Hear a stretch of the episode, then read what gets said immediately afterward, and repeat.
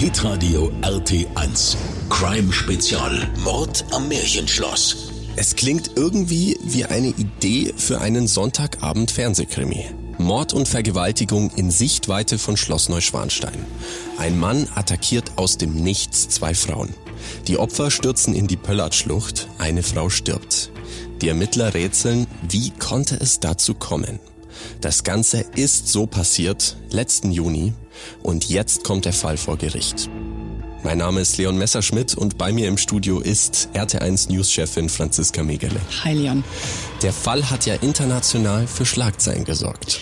Ja, klar, Neuschwanstein ist weltweit bekannt. Das ist das Märchenschloss vom bayerischen König Ludwig II. Das ist eines der berühmtesten Schlösser, das wir überhaupt haben. Da kommen Besucher aus der ganzen Welt. Normalerweise sind das eineinhalb Millionen Menschen im Jahr. Das ist ein Rekord auch für Deutschland. Und dann so ein Verbrechen an so einem Ort. Die beiden Frauen und der Tatverdächtige stammen außerdem alle aus den USA. Das heißt, dort wurde natürlich auch groß berichtet, aber zum Beispiel auch in China oder in Neuseeland. Jetzt startet der Prozess in Kempten gegen einen 31-Jährigen. Es geht um Mord und Vergewaltigung. Und ihr habt in der Newsredaktion immer wieder mit dem Fall zu tun gehabt. Nimm uns doch mal mit. Es ist Juni 2023, genauer gesagt der 14. Juni. Was ist passiert? Ja, das ist ein sonniger Mittwoch. Es hat so um die 20 Grad. Nach Corona sind wieder Touristen aus aller Welt da. Es ist einiges los rund um Neuschwanstein und die Marienbrücke um Hohenschwangau. Da sind tausende Menschen da und unter ihnen sind auch drei US-amerikanische Touristen. Zwei junge Frauen, Anfang 20 und der Mann, Anfang 30, der jetzt wegen Mordes vor Gericht steht. Alle drei sollen sich in diesem Bereich bewegt haben. Es gibt da viele Wanderrouten zum Erkunden für den besten Blick. Die Wege von den Parkplätzen sind auch ausgeschildert. Es gibt auch die Route zwischen den Schlössern, durch die Schlucht, über die Brücke. Laut Staatsanwaltschaft treffen die drei Menschen um 14.20 Uhr aufeinander. Es klingt nach einem völlig zufälligen Treffen. Alle drei sollen an einem steilen Wegpunkt ausgerutscht sein. Da kommt es dann zum kurzen Gespräch. Man spricht ja auch dieselbe Sprache, man kommt sogar aus demselben Eck in Amerika. Alle drei sollen da dann entschieden haben, okay, wir gehen zurück zur Marienbrücke und das zusammen. Die jungen Frauen voraus, der heute 31-Jährige hinterher. Also zu dem Zeitpunkt drei Touristen aus demselben Land, die jetzt einfach nur ein bisschen quatschen und in dieselbe Richtung gehen. Genau. Und da soll dann aber schon die Entscheidung bei dem Angeklagten gefallen sein. Eine dieser beiden Frauen bringe ich um. Die Ermittler sagen, der 31-Jährige habe dann gesagt, er kenne einen Aussichtspunkt, er zeigt ihnen den. So soll's dazu gekommen sein, dass sie von diesem Hauptwanderweg weg sind und auf diesen abgelegenen Pfad gekommen sind. Das ist um 14.30 Uhr. Alle drei sind auf diesem abgelegenen Pfad nahe der Marienbrücke. Es sind wenige Schritte zum Abhang. Der Mann soll die 21-jährige, die jüngere der beiden Frauen, dann plötzlich von hinten attackieren. Er soll sie auf den Rücken stoßen, soll sie am Hals würgen, völlig überraschend. Und er soll sofort versuchen, sie auszuziehen. Die Ermittler glauben, er ging davon aus, dass ihre Freundin flieht. Sie soll dann aber auf ihn losgegangen sein, ihn im Gesicht gekratzt haben, versucht haben, ihn von ihrer Freundin wegzuziehen. Es wird getreten, es wird geschlagen, es ist von einem Gerangel die Rede. Der 31-Jährige soll die 22-Jährige dann gestoßen haben absichtlich über den Abhang in die Schlucht. Das sind drei bis vier Meter senkrecht und dann 45 Meter steil nach unten. Also insgesamt fast 50 Meter in die Tiefe. Genau, die junge Frau soll gefallen sein, bis sie hart aufprallt auf einen querliegenden Baum, der dann ihren Fall bricht. Sie soll sich da den Kopf gestoßen haben und dann wird sie ohnmächtig. Da ist es 14.34 Uhr, das sind nur vier Minuten. Laut Anklage zieht der 31-Jährige dann seinen Gürtel aus und wirkt sein erstes Opfer bis zur Bewusstlosigkeit. Und dann folgen in der Anklageschrift wirklich heftige Minuten. Die grausamen Details, die erspare ich uns jetzt. Das führt tatsächlich zu weit. Die Staatsanwaltschaft wirft dem Mann Vergewaltigung vor. Er soll die Tat fotografiert und gefilmt haben, möglicherweise, um sich das Ganze immer wieder anzuschauen. Es gibt Fälle, dadurch leben die Täter diesen Moment dann dadurch immer wieder. Die junge Frau erleidet dabei vielfache Verletzungen. Laut den Ermittlern sind mehrere davon tödlich. Zwei Zeugen sollen den Täter dann plötzlich überrascht haben. Erst dann soll er von der Frau abgelassen haben. Die beiden Zeugen flüchten wohl vielleicht vor Schreck. Der Täter soll dann versucht haben, sicherzustellen, dass sein Opfer wirklich stirbt. Das ist 14.42 Uhr. Das sind nur zwölf Minuten. Da soll er die 21-Jährige in die Schlucht gestoßen haben. Sie schlägt da mehrfach auf, liegt am Ende wohl ganz in der Nähe von ihrer Freundin. 50 Meter tief in der Pöllertschlucht. Zwölf Minuten lang. Du hast vorhin erzählt, es sind eine Million Besucher und Touristen jedes Jahr. Und da hat niemand bemerkt, was da vor sich geht oder niemand eingegriffen? Also die beiden Zeugen, die ihn da überrascht haben sollen, die waren laut Anklage die ersten. Wie gesagt, es ist nicht der Hauptwanderpfad. Das ist wirklich direkt am Abgrund. Da muss man sich schon auch entscheiden, dahin zu gehen. Die Marienbrücke ich muss gestehen, ich war selber noch nicht im Schloss Neuschwanstein. Ich habe es nur mal von weiter weg auf der Durchreise angeschaut ja, das Schloss und die Brücke, das ist zauberhaft, wie es da oben zwischen den Bergen thront. Aber wie kann dann so etwas wie Mord und Vergewaltigung dort passieren? Ja, vor Ort man steht, man läuft gefühlt mitten durch ein Postkartenmotiv. Die Marienbrücke da quer bei der Pöllertschlucht, dieser malerische Wasserfall, dieser Blick auf Schloss Neuschwanstein. Mit Mord rechnet da wohl niemand. Und auch die Frauen sind ja laut den Ermittlern von dieser plötzlichen Attacke völlig überrascht worden. Es gibt ja auch mehrere Videos vom Tattag. Einige sind auch im Internet gelandet. Da ist eine Frau zu sehen in einem blauen Shirt am Hang neben einem querliegenden Baum, wie die Bergwacht sie abgeseilt von einem Helikopter aufsammelt und aus der Schlucht bringt. Ja, das ist wohl die 22-Jährige, die hat offenbar unfassbares Glück in dieser Situation. Sie erleidet durch diesen Sturz Prellungen, eine Gehirnerschütterung, aber sie überlebt. Und wenige Tage später kann sie dann auch aus dem Krankenhaus entlassen werden. Ihre Freundin, die 21-Jährige, die stirbt noch in der Tat nach dem Kemptner Klinikum. Der Tatverdächtige, der jetzt ja auch vor Gericht steht, wurde schnell festgenommen. Wie lief das ab? Auch da gibt's ja mindestens ein Video davon online. Ja, genau, da ist zu sehen, dass er zwischen Polizisten läuft, in Handschellen, er schweigt. Zeugen sollen da vor Ort auch entscheidende Hinweise gegeben haben, dass er eben so schnell festgenommen wurde. Möglicherweise waren es die beiden, die die Tat selbst auch gesehen haben sollen. Ein Tourist schildert später, dass der Mann bei seiner Festnahme tiefe rote Kratzer im Gesicht und am Hals hat. Die Ermittler beschlagnahmen damals wohl auch sein Handy und durchsuchen auch seine Ferienwohnung in Oberstdorf. Auf Handy und Computer finden sie laut der Anklage Kinderpornos, Bilder von vierjährigen, von achtjährigen Mädchen. Für die Touristen, die da in Neuschwanstein und drumrum waren, die wussten ja nicht, was genau da los war. Aber irgendwas Schlimmes muss passiert sein. Ja, genau. Unsere RT1-Kollegin Josie war genau dann zufällig auch da, genau an diesem 14. Juni, an diesem Nachmittag.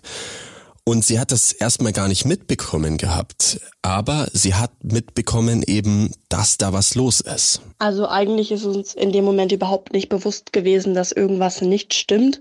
Wir haben uns im Ort nur gefragt, warum so viel Blaulicht unterwegs ist. Also wir haben Polizeistreifen gesehen, Zivilstreifen kamen uns auch entgegen. Ja, und dann sind wir aus dem Ort rausgefahren Richtung Heimat und dann kam uns viermal die Bergwacht entgegen ja, da haben wir dann schon ein mulmiges Gefühl gehabt, ob vielleicht ein Wanderer einen Unfall hatte oder was passiert sein könnte. Aber in die Richtung haben wir natürlich überhaupt nicht gedacht, was da passiert ist. Ich weiß es noch ziemlich gut. Josie war damals total mitgenommen. Vor allem als sie dann mitbekommen hat, es gab einen Mord. Und die beiden Opfer waren genauso alt wie sie und ihre Freundin. Die zwei sind damals heimgekommen und hatten tausend Nachrichten auf dem Handy von den Eltern, von den Freunden, weil die nämlich wussten, dass die zwei dort sind und die haben sich dann natürlich auch total Sorgen gemacht. Was Josie da eben aber nicht wusste, ist, da ist zwei jungen Frauen bei Neuschwanstein was passiert. Und dann, als sie heimgekommen sind, haben sie es eben erst erfahren, was wirklich los war. Ja, der Schock war damals riesig, sicher bei den Touristen vor Ort, aber auch in der ganzen Region. Also der Schwangauer Bürgermeister hat damals in einem Interview gesagt, dass der ganze Ort in tiefer Trauer ist. Sowas hat man da noch nicht erlebt und man geht trotzdem von einem Einzelfall aus, der sich so dann natürlich auch nie mehr wiederholen soll. So eine brutale Tat. Ich kann mir gar nicht vorstellen, wie das sozusagen einfach so passieren kann, dass jemand einfach so in diesem Moment entscheidet, das sind jetzt meine Opfer. Weiß man denn, waren die Frauen Zufallsopfer? Also wenn wir uns an der Anklageschrift orientieren mit dem Zufallstreffen, diesem dann entstandenen Gespräch, dieser plötzlichen Tatentscheidung, dann klingt's wirklich danach. Aber klar, das ist sicher ein großer Punkt, der dann auch im Prozess jetzt Thema sein wird. Ich habe auch mit einem Ex-Profiler gesprochen für eine Einschätzung und der sagt, ein solcher Angriff im öffentlichen Raum ist wirklich ungewöhnlich. Auch dass das eben spontan passieren soll.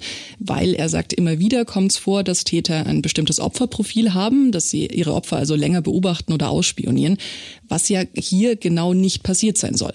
Was mich persönlich kurzstutzig gemacht hat, dass beide Frauen asiatische Wurzeln haben, das steht auch in der Anklageschrift.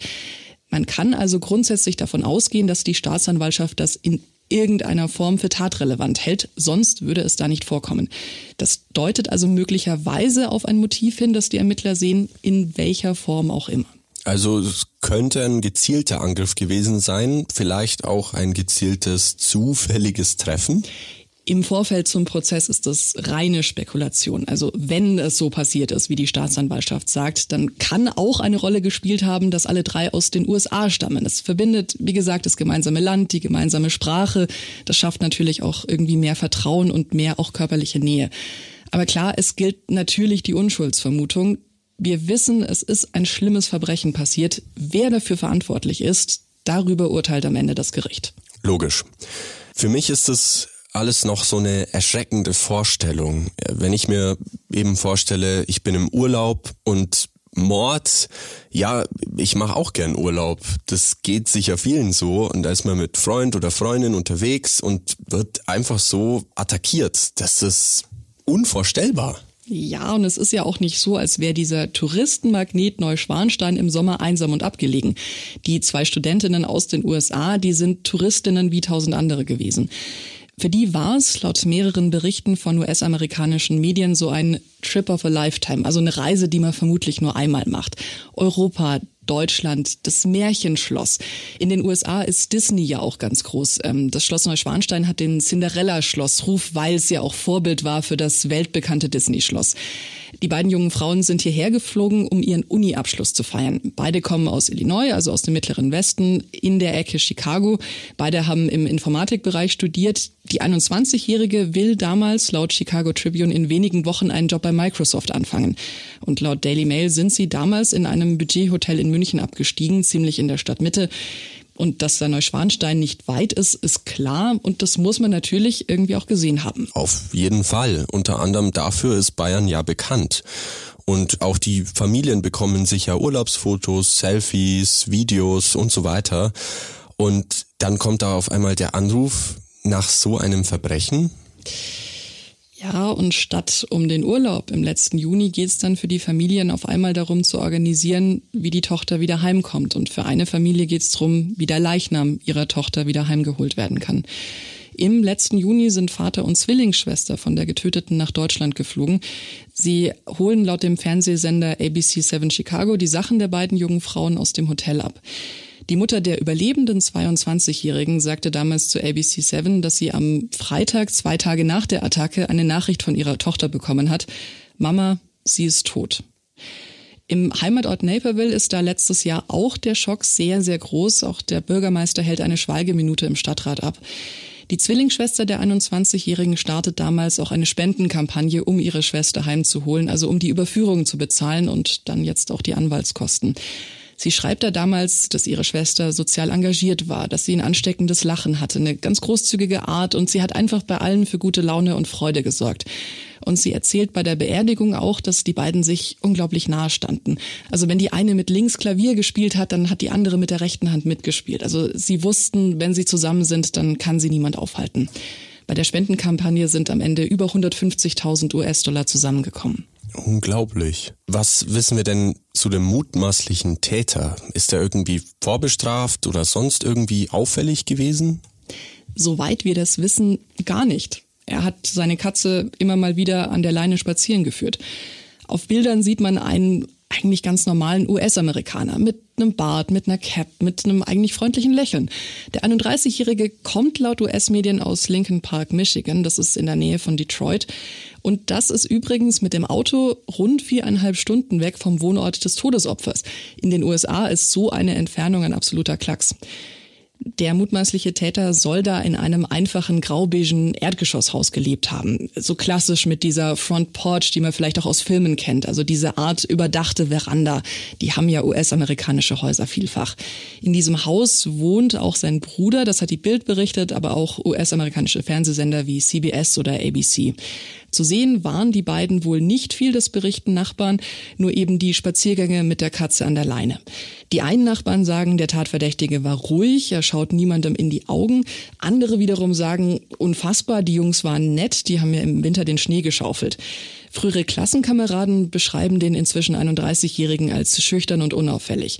Irgendwie introvertiert. Ein bisschen seltsam, aber eigentlich freundlich. Und so beschreibt ihn auch eine Ex-Freundin in einem Interview. Also da kann man jetzt nicht wirklich was draus schließen. Das beantwortet die Frage nach dem, warum das passiert ist, ja überhaupt nicht. Das stimmt. Also wenn der Angeklagte sich im Prozess äußert, dann wissen wir vielleicht mehr. Vielleicht bestreitet er die Tat aber auch. Aber es gibt ja auch Spekulationen, warum er hier in Deutschland war. Angeblich wollte er in Deutschland eine Netzbekanntschaft, eine junge Frau treffen. Die wollte anscheinend nichts von ihm wissen. Das berichtet zumindest eine andere Internetbekanntschaft im letzten Jahr. Die Thailänderin sagt, dass am Tattag, am 14. Juni, der Tatverdächtige ihr noch geschrieben haben soll. Und dann sei er plötzlich von der Bildfläche verschwunden. Mehrere Medien haben ihre Fotos vom Angeklagten veröffentlicht. Das sind Selfies, die er dieser Internetbekannten zugeschickt haben soll.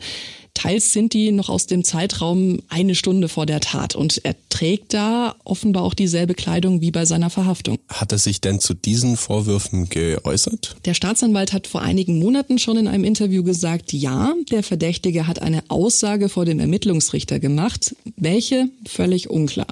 Die Verteidiger des Angeklagten sagen, im Vorfeld zum Prozess gibt es keine Stellungnahme. Es kann natürlich sein, dass dieser Prozess mit einer solchen Erklärung startet oder sogar mit einem Geständnis. Im Juristendeutsch heißt es dann eine vollumfängliche Einlassung. Aber das ist aktuell völlig offen. Okay. Jetzt geht es um einen US-Amerikaner und auch die Opfer stammen aus den USA. Warum wird es denn jetzt hier in Kempten verhandelt? Ja, die Tat ist ja hier passiert. Damit ist das Kemptner Landgericht auch zuständig, denn die Staatsanwaltschaft hat hier ja auch Anklage erhoben. Die Ermittler haben hier ermittelt. Auch eine Auslieferung stand und steht damit erstmal nicht im Raum, weil eben die deutschen Behörden für dieses Ermittlungsverfahren zuständig sind. Die Staatsanwaltschaft hat schon im Vorfeld gesagt, eine Auslieferung kommt dann in Frage, wenn es um die Vollstreckung geht, also dann um die Haftstrafe. Aber klar, davor muss erstmal ein rechtskräftiges Urteil gefallen sein. Und da gilt natürlich auch, wenn jetzt die Verteidigung nach dem Urteil zum Beispiel Rechtsmittel einlegt, also wenn der Bundesgerichtshof am Ende das Urteil auf Fehler überprüfen muss, das kann Monate dauern. Und was kannst du uns denn jetzt schon zum Prozess verraten? Wie wird das ablaufen? Was wissen wir da schon? Los geht's ja am Montag, den 19. Februar. Das Landgericht hat relativ wenig Prozesstage angesetzt. Insgesamt sind es sechs Stück. Da können natürlich welche dazukommen, wenn jetzt mehr Zeugen oder Experten gehört werden müssen. Das haben wir ja zum Beispiel in Ingolstadt erst gesehen. Da läuft der Prozess um den sogenannten Doppelgängerinnenmord. Über den haben wir ja in der letzten Folge Crime-Spezial schon gesprochen. Ganz genau. Da wurden im ersten Schritt erstmal Termine bis zum Mai angesetzt und jetzt geht man schon davon aus, das wird mit Sicherheit bis in den Herbst dauern. Das ist wie ein, ich sag mal, wie ein großes Puzzle aus Indizien und ganz vielen Zeugenaussagen. Da gibt's dann schon mal Dutzende Prozesstage. Es kann aber jetzt sein, dass sich in Kempten durch Zeugenaussagen, durch Foto- und Videoaufnahmen schon ein relativ klares und eindeutiges Bild abzeichnet. Auch die junge Frau ist als Zeugin geladen, die diese Attacke überlebt hat. Wenn der Angeklagte aber zum Beispiel die Tat gesteht, dann könnte er ihr damit eine Aussage ersparen. So oder so dürften im ganzen Prozess auf jeden Fall einige Übersetzer dabei sein, die auf Englisch und zurück übersetzen. Ja, und das Urteil, das könnte schon Mitte März fallen, also nach nicht mal einem Monat. Und was droht dem Angeklagten bei einem Urteil? Ihm wird Mord vorgeworfen, gefährliche Körperverletzung, Vergewaltigung mit Todesfolge und der Besitz von Kinderpornografie. Da geht es um eine lebenslängliche Haftstrafe. Danke dir, Franziska. Sehr gerne. Also, der Mord bei Neuschwanstein hat letztes Jahr im Juni weltweit für Schlagzeilen gesorgt. Ein Tourist soll zwei Frauen attackiert und eine von ihnen getötet und vergewaltigt haben. Der Prozess startet Mitte Februar und alle aktuellen Infos zum Prozess hört ihr natürlich hier bei uns bei Hitradio RT1. Hitradio RT1 Podcast Spezial